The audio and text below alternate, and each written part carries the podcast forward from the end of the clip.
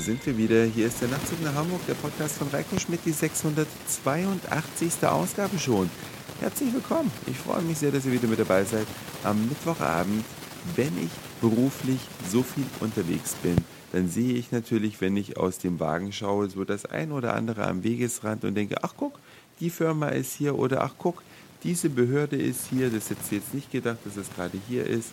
Nun ja, heute ist es mir genauso gegangen. Ich war in Rostock und auf meinem Weg zurück zur Autobahn fahre ich an der Behörde für die Stasi-Unterlagen vorbei. Und spontan bin ich da abgebogen, weil ich es mir eigentlich nur mal angucken wollte, habe mir dann einen Parkplatz gesucht, bin rein und habe dann einen Antrag auf Einsicht in meine Stasi-Akten gestellt. Das funktioniert sehr, sehr nett. Da kommt eine ältere Frau, so ein eher Mutter- oder Oma-Typ, sagt, ja, ich helfe Ihnen beim Ausfüllen des Formulars und müssen Sie hier Ihren Namen eintragen und hier Ihren Grund und sind Sie Begünstigter oder Betroffener und so weiter und so weiter.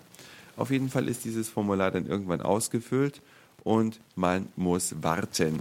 Ich muss jetzt acht Wochen warten, denn innerhalb dieser acht Wochen wird festgestellt von der Behörde, ob es zu mir überhaupt eine Stasi-Unterlage gibt, ob ich auch Opfer dieses menschenverachtenden Bespitzelungssystems namens Staatssicherheit gewesen bin. Manche sagen auch die Geheimpolizei der DDR.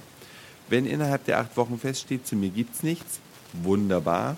Wenn innerhalb der acht Wochen festgestellt wird, oh, da existieren irgendwo Akten, dann geht es in die Tiefenrecherche und die kann bis zu zwei Jahre dauern, bis mir dann das Ergebnis vorgelegt wird. Die Stasi hat die Unterlagen nach einem sehr eigenen Archivierungssystem abgelegt, sodass es nicht ohne weiteres in kurzer Zeit zusammenzutragen ist, alle Vorgänge, die eine Person betreffen. Deswegen dauert es auch zwei Jahre oder bis zu zwei Jahren. Und dann bekomme ich eine Karte oder einen Anruf und kann Einsicht nehmen.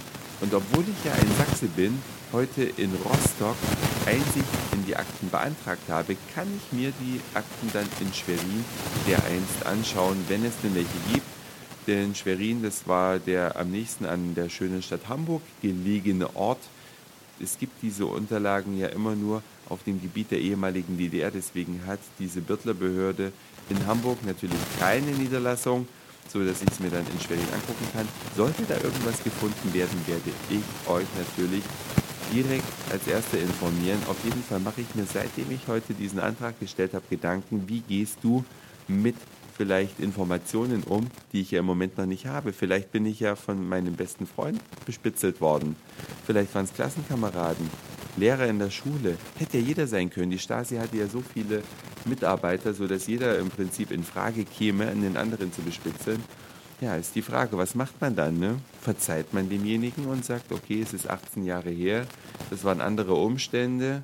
Oder sagt man, Baby, du hast es bis auf alle Ewigkeiten bei mir verschissen, weil mit so einem Scheißsystem darf man sich einfach nicht so arrangieren.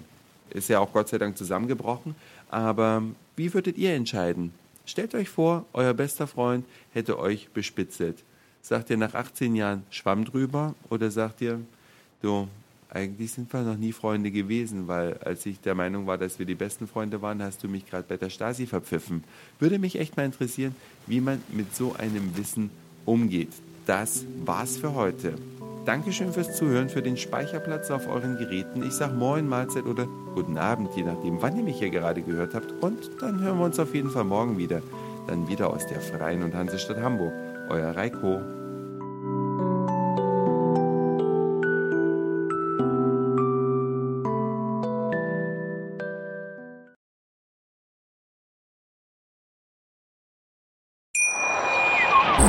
Schatz, ich bin neu verliebt. Was? Da drüben. Das ist er. Aber das ist ein Auto. Ja, eben. Mit ihm habe ich alles richtig gemacht. Wunschauto einfach kaufen, verkaufen oder leasen. Bei Autoscout24. Alles richtig gemacht.